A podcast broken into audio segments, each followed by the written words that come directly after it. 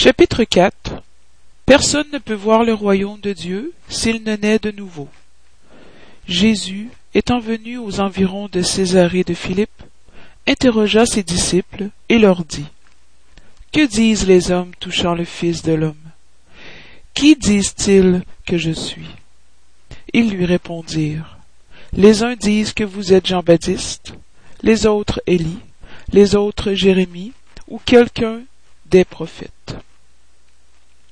Jésus leur dit, Et vous autres, qui dites-vous que je suis? Simon-Pierre, prenant la parole, lui dit, Vous êtes le Christ, le Fils de Dieu vivant. Jésus lui répondit, Vous êtes bien heureux, Simon, fils de Jean, parce que ce n'est point la chair ni le sang qui vous ont révélé ceci, mais mon Père qui est dans les cieux. Saint Matthieu, chapitre 16, versets de 13 à 17, Saint Marc, chapitre 8, versets de 27 à 30. Cependant, Hérode le tétraque entendit parler de tout ce que faisait Jésus, et son esprit était en suspens, parce que les uns disaient que Jean était ressuscité d'entre les morts, les autres qu'Élie était apparu, et d'autres qu'un des anciens prophètes était ressuscité. Alors Hérode dit, J'ai fait couper la tête à Jean. Mais qui est celui de qui j'entends dire de si grandes choses? Et il avait envie de le voir. Saint Marc, chapitre 6, versets 14-15. Saint Luc, chapitre 9, versets 7, 8, 9. Après la transfiguration.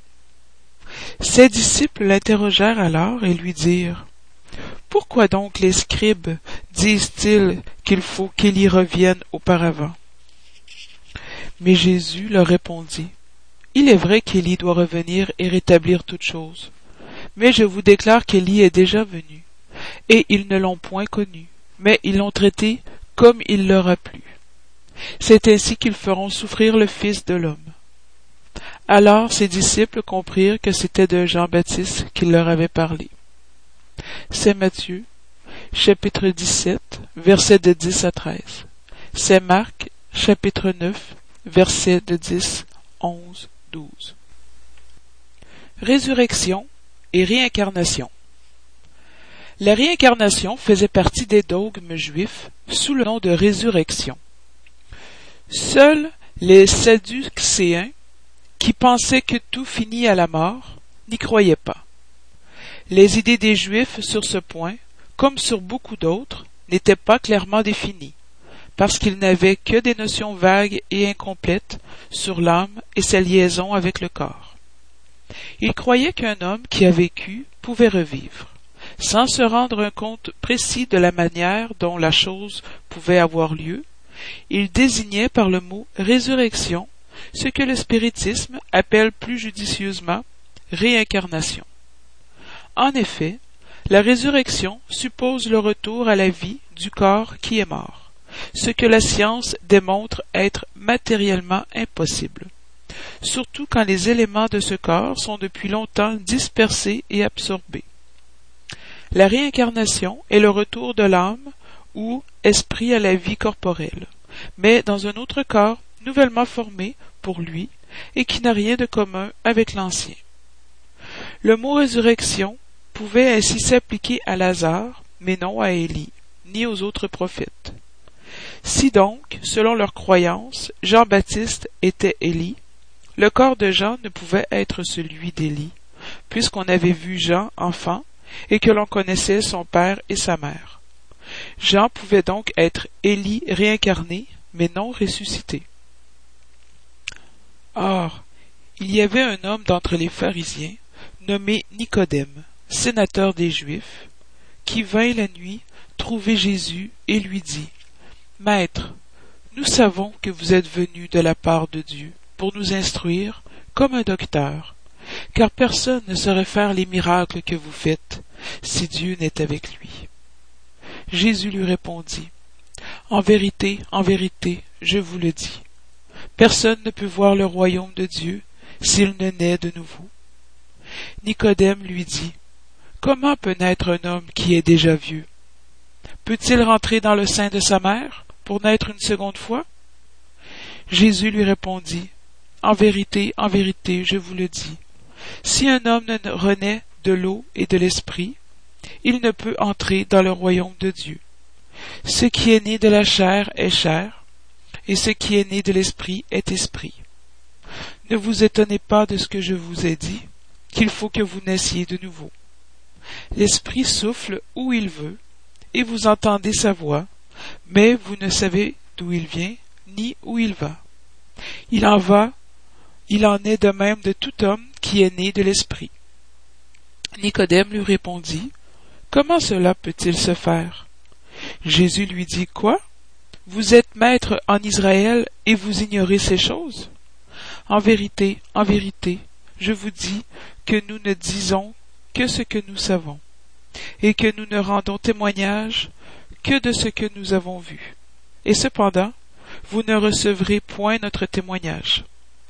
Mais si vous ne me croyez pas lorsque je vous parle des choses de la terre, comment me croirez-vous lorsque je vous parlerai des choses du ciel? Saint Jean, chapitre 3, versets de 1 à 12. La pensée que Jean-Baptiste était Élie et que les prophètes pouvaient revivre sur la terre se retrouve en maintes passages des évangiles, notamment dans ceux relatés ci-dessus. Numéro 1, 2, 3. Si cette croyance avait été une erreur, Jésus n'eût pas manqué de la combattre, comme il en a combattu tant d'autres. Loin de là.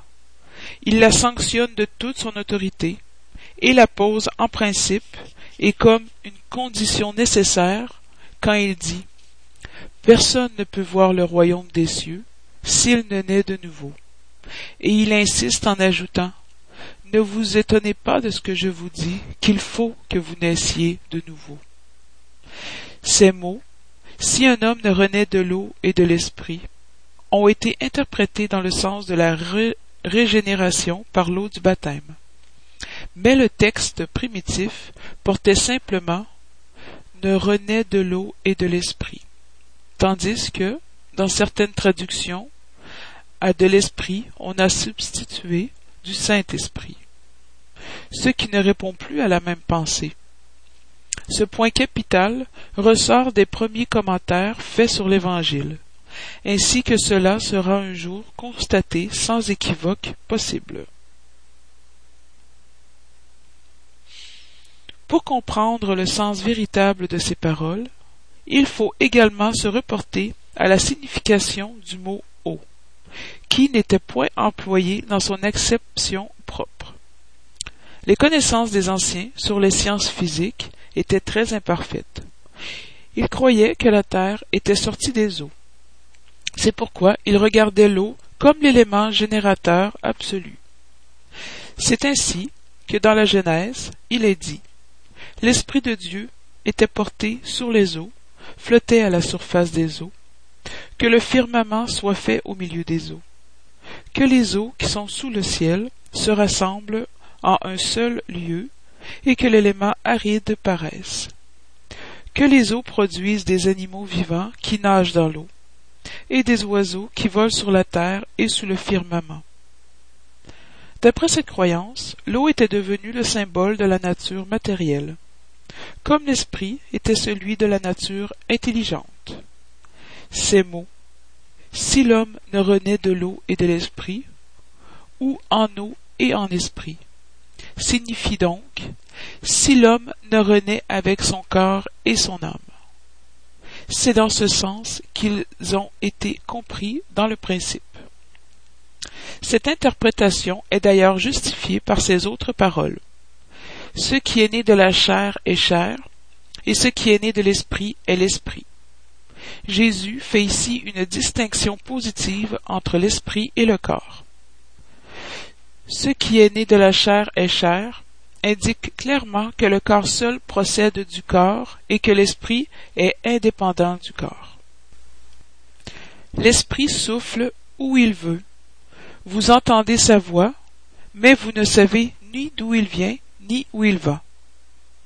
Peut s'entendre de l'Esprit de Dieu qui donne la vie à qui il veut, ou de l'âme de l'homme.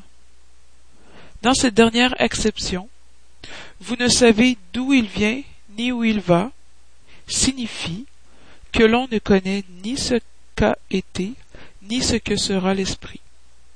Si l'esprit ou âme était créé en même temps que le corps, on saurait d'où il vient, puisqu'on connaîtrait son commencement. En tout état de cause, ce passage est la consécration du principe de la préexistence de l'âme, et par conséquent de la pluralité des existences. Or, depuis le temps de Jean-Baptiste jusqu'à présent, le royaume des cieux se prend par violence, et ce sont les violents qui l'emportent. Car, jusqu'à Jean, tous les prophètes, aussi bien que la loi, ont prophétisé. Et si vous voulez comprendre ce que je vous dis, c'est lui-même qui est Élie qui doit venir. Que celui-là entende qui a des oreilles pour entendre. C'est Matthieu, chapitre 11, versets de 12 à 15. Si le principe de la réincarnation exprimé dans Saint Jean pouvait, à la rigueur, être interprété dans un sens purement mystique, il ne saurait en être de même dans ce passage de saint Matthieu, qui est sans équivoque possible. C'est lui-même qui est Élie qui doit venir. Il n'y a là ni figure ni allégorie. C'est une affirmation positive. Depuis le temps de Jean-Baptiste jusqu'à présent, le royaume des cieux se prend par violence. Que signifient ces paroles, puisque Jean-Baptiste vivait encore à ce moment-là? Jésus les explique en disant Si vous voulez comprendre ce que je dis, c'est lui-même qui est Élie qui doit venir. Or Jean, n'étant autre qu'Élie, Jésus faisait allusion au temps où Jean vivait sous le nom d'Élie. Jusqu'à présent, le royaume des cieux se prend par violence est une autre allusion à la violence de la loi mosaïque qui commandait l'extermination des infidèles pour gagner la terre promise, paradis des Hébreux. Tandis que, selon la nouvelle loi, le ciel se gagne par la charité et la douceur. Puis il ajoute que celui-là entende qui a des oreilles pour entendre. Ces paroles, si souvent répétées par Jésus, disent clairement que tout le monde n'était pas en état de comprendre certaines vérités. Ceux de votre peuple qu'on avait fait mourir vivront de nouveau. Ceux qui étaient tués au milieu de moi ressusciteront. Réveillez-vous de votre sommeil et chantez les louanges de Dieu, vous qui habitez dans la poussière, parce que la rosée qui tombe sur vous est une rosée de lumière, et que vous ruinerez la terre et le règne des géants. Isaïe, chapitre 26, verset 19. Ce passage d'Isaïe est tout aussi explicite. Ceux de votre peuple qu'on avait fait mourir vivront de nouveau. Si le prophète avait entendu parler de la vie spirituelle, s'il avait voulu dire que ceux que l'on a fait mourir n'étaient pas morts en esprit, il aurait dit vivent encore et non vivront de nouveau. Dans le sens spirituel, ces mots seraient un non-sens, puisqu'il impliquerait une interruption dans la vie de l'âme. Dans le sens de régénération morale, il serait la négation des peines éternelles, puisqu'il établisse en principe que tous ceux qui sont morts revivront.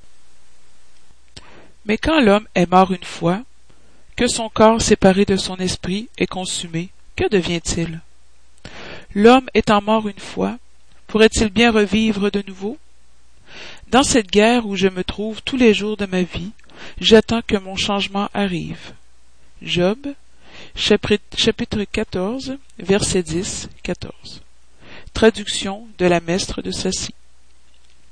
Quand l'homme meurt, il perd toute sa force. Il expire, puis où est-il? Si l'homme meurt, revivra-t-il? Attendrai-je tous les jours de mon combat jusqu'à ce qu'il m'arrive quelque changement?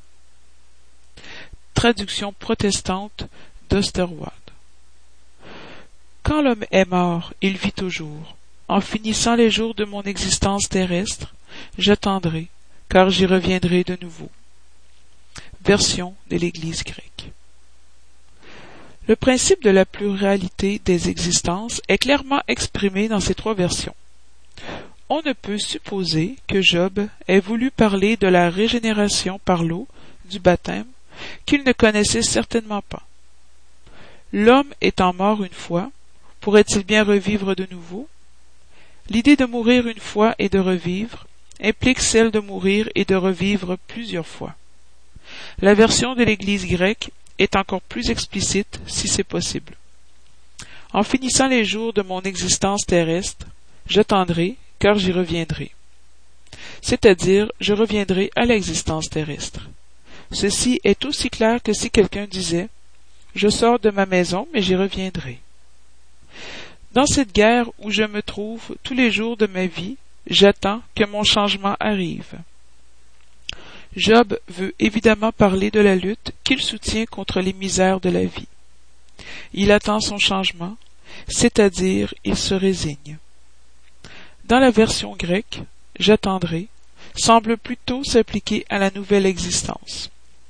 Lorsque mon existence terrestre sera finie, j'attendrai car j'y reviendrai. Job semble se placer après sa mort dans l'intervalle qui sépare une existence de l'autre, et dire que là il attendra son retour. Il n'est donc pas douteux que, sous le nom de résurrection, le principe de la réincarnation était une des croyances fondamentales des Juifs, qu'il est confirmé par Jésus et les prophètes d'une manière formelle, d'où il suit que nier la réincarnation, c'est renier les paroles du Christ. Ces paroles feront un jour autorité sur ce point, comme sur beaucoup d'autres, quand on les méditera sans parti pris. Mais à cette autorité, au point de vue religieux, vient s'ajouter, au point de vue philosophique, celle des preuves qui résultent de l'observation des faits. Quand des effets ont vu remonter aux causes, la réincarnation apparaît comme une nécessité absolue comme une condition inhérente à l'humanité, en un mot, comme une loi de nature. Elle se révèle par ses résultats d'une manière pour ainsi dire matérielle, comme le moteur caché se révèle par le mouvement. Elle seule peut dire à l'homme d'où il vient, où il va, pourquoi il est sur la terre, et justifier toutes les anomalies et toutes les injustices apparentes que présente la vie. Sous le principe de la préexistence de l'âme et de la pluralité des existences, la plupart des maximes de l'Évangile sont inintelligibles. C'est pourquoi elles ont donné lieu à des interprétations si contradictoires. Ce principe est la clé qui doit leur restituer leur véritable sens. Les liens de famille fortifiés par la réincarnation et brisés par l'unité d'existence. Les liens de famille ne sont point détruits par la réincarnation, ainsi que le pensent certaines personnes. Ils sont au contraire fortifiés et resserrés. C'est le principe opposé qui les détruit. Les esprits forment dans l'espace des groupes ou familles unis par l'affection, la sympathie et la similitude des inclinations. Ces esprits, heureux d'être ensemble, se recherchent. L'incarnation ne les sépare que momentanément car, après leur rentrée dans l'érasticité, ils se retrouvent comme des amis au retour d'un voyage. Souvent même, ils se suivent dans l'incarnation, où ils sont réunis dans une même famille, ou dans un même cercle, travaillant ensemble à leur mutuel avancement. Si les uns sont incarnés et que les autres ne le soient pas, ils n'en sont pas moins unis par la pensée. Ceux qui sont libres veillent sur ceux qui sont en captivité. Les plus avancés cherchent à faire progresser les retardataires. Après chaque existence, ils ont fait un pas dans la voie de la perfection. De moins en moins attachés à la matière, leur affection est plus vive par cela même qu'elle est plus épurée, qu'elle n'est plus troublée par l'égoïsme, ni par les nuages des passions. Ils peuvent donc ainsi parcourir un nombre illimité d'existences corporelles sans qu'aucune atteinte soit portée à leur mutuelle affection. Il est bien entendu qu'il s'agit ici de l'affection réelle d'âme à âme, la seule qui survive à la destruction du corps.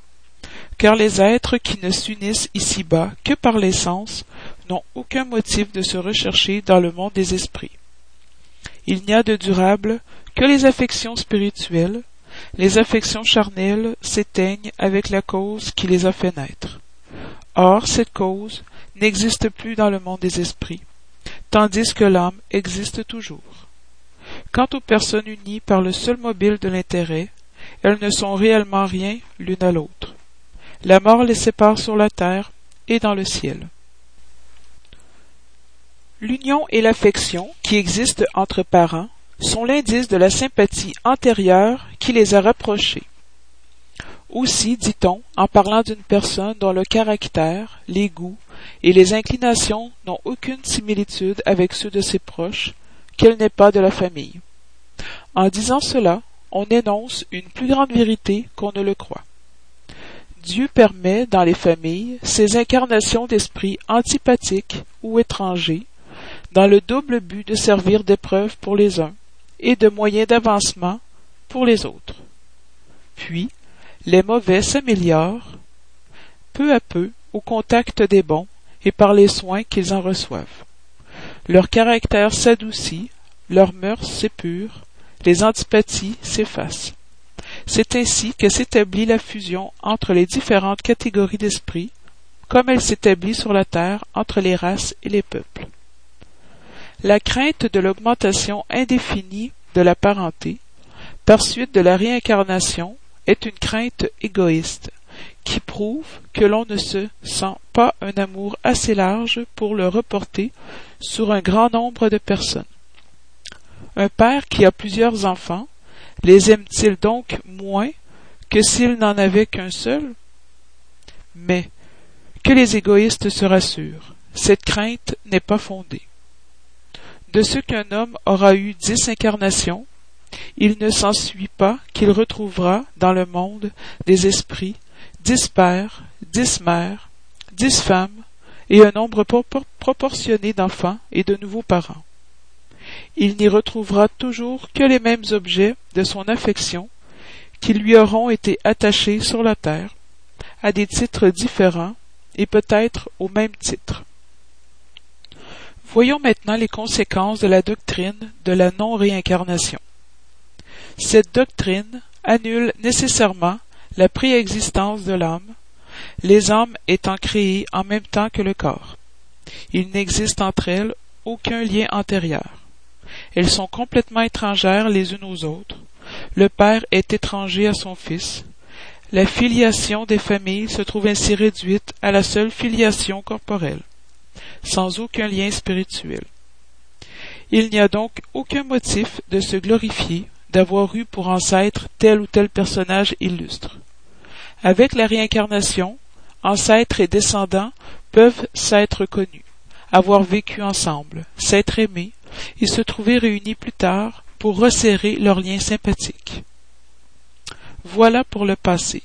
Quant à l'avenir, selon un des dogmes fondamentaux qui découlent de la non-réincarnation, le sort des âmes est irrévocablement fixé après une seule existence. La fixation définitive du sort implique la cessation de tout progrès. Car s'il y a progrès quelconque, il n'y a plus de sort définitif. Selon qu'elles ont bien ou mal vécu, elles vont immédiatement dans le séjour des bienheureux ou dans l'enfer éternel. Elles sont ainsi immédiatement séparées pour toujours et sans espoir de se rapprocher jamais. De telle sorte que père, mère et enfant Mari et femme, frères, sœurs, amis, ne sont jamais certains de se revoir. C'est la rupture la plus absolue des liens de famille. Avec la réincarnation et le progrès qui en est la conséquence, tous ceux qui se sont aimés se retrouvent sur la terre et dans l'espace, se gravitent ensemble pour arriver à Dieu. S'il en est qui faillissent en route, ils retardent leur avancement et leur bonheur. Mais tout espoir n'est pas perdu aidés, encouragés et soutenus par ceux qui les aiment, ils sortiront un jour du bourbier où ils sont engagés. Avec la réincarnation, enfin, il y a solidarité perpétuelle entre les incarnés et les désincarnés, de là le resserrement des liens d'affection. En résumé, quatre alternatives se présentent à l'homme pour son avenir d'outre-tombe. 1. Le néant, selon la doctrine matérialiste. 2. L'absorption dans le tout universel, selon la doctrine panthéiste. 3. L'individualité avec fixation définitive du sort, selon la doctrine de l'Église. 4. L'individualité avec progression indéfinie, selon la doctrine spirite. Selon les deux premières, les liens de famille sont rompus après la mort. Et il n'y a nul espoir de se retrouver. Avec la troisième, il y a chance de se revoir, pourvu que l'on soit dans le même milieu, et ce milieu peut être l'enfer comme le paradis. Avec la pluralité des existences, qui est inséparable de la progression graduelle, il y a certitude dans la continuité des rapports entre ceux qui se sont aimés, et c'est là ce qui constitue la véritable, famille. Instruction des esprits, limites de l'incarnation. Quelles sont les limites de l'incarnation? L'incarnation n'a point, à proprement parler, de limites nettement tracées. Si l'on entend par là l'enveloppe qui constitue le corps de l'esprit, attendu que la matérialité de cette enveloppe diminue à mesure que l'esprit se purifie. Dans certains mondes plus avancés que la Terre, elle est déjà moins compacte, moins lourde et moins grossière, et par conséquent sujette à moins de vicissitudes. À un degré plus élevé, elle est diaphane et presque fluidique. De degré en degré, elle se dématérialise et finit par se confondre avec le périsprit. Selon le monde sur lequel l'esprit est appelé à vivre, celui-ci prend l'enveloppe appropriée à la nature de ce monde. Le périsprit lui-même subit des transformations successives. Il s'éthérise de plus en plus jusqu'à l'épuration complète qui constitue les purs esprits. Si des mondes spéciaux sont affectés, comme stations, aux esprits très avancés, ces derniers n'y sont point attachés comme dans les mondes inférieurs. L'état de dégagement où ils se trouvent leur permet de, de, se transporter partout où les appellent les missions qui leur sont confiées. Si l'on considère l'incarnation au point de vue matériel, telle qu'elle a lieu sur la Terre, on peut dire qu'elle est limitée au monde inférieur, il dépend de l'esprit, par conséquent, de s'en affranchir plus ou moins promptement en travaillant à son épuration.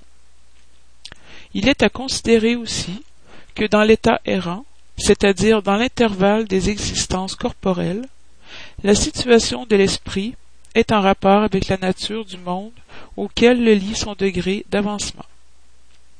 Qu'ainsi, dans l'ératicité, il est plus ou moins heureux, libre et éclairé, selon qu'il est plus ou moins dématérialisé. Saint-Louis, Paris, 1859.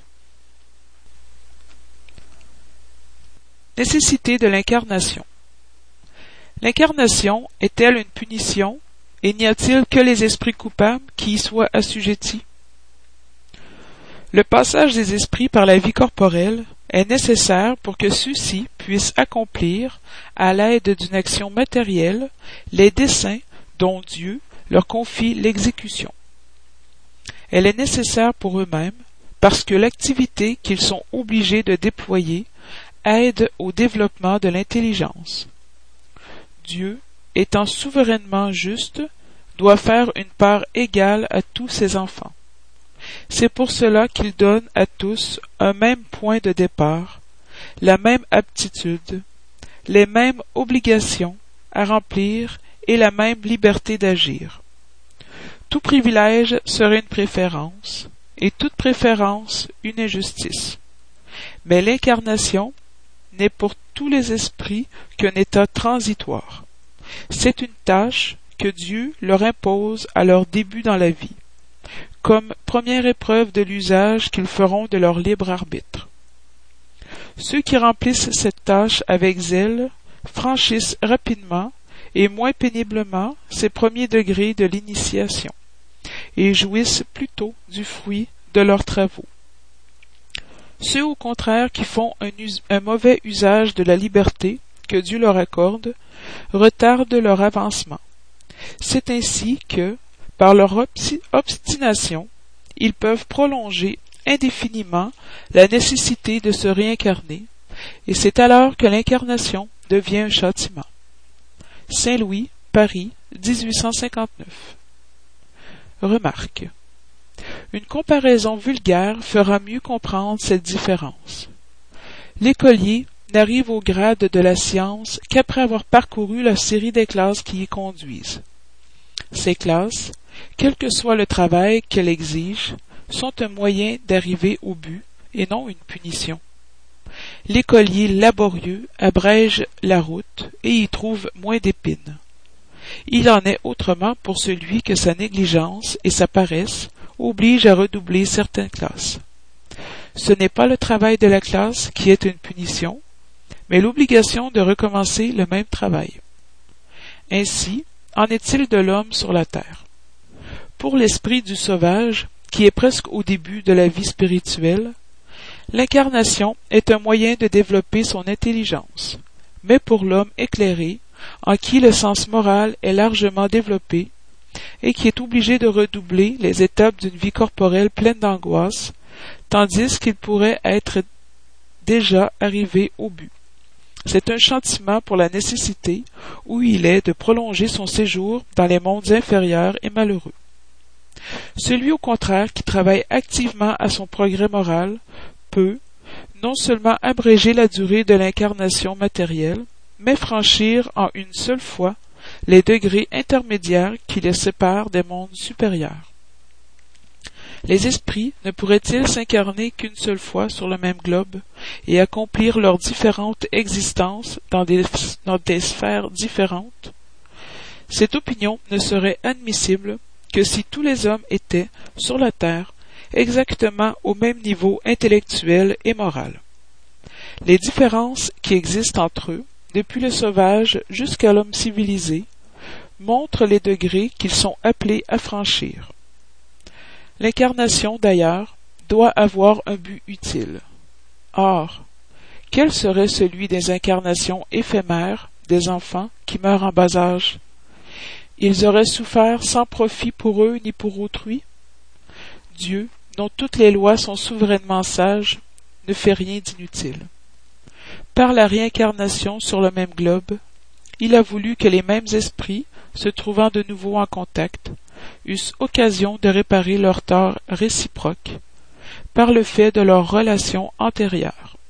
Il a voulu, en outre, fonder les liens de famille sur une base spirituelle et appuyer sur une loi de nature les principes de solidarité, de fraternité et d'égalité.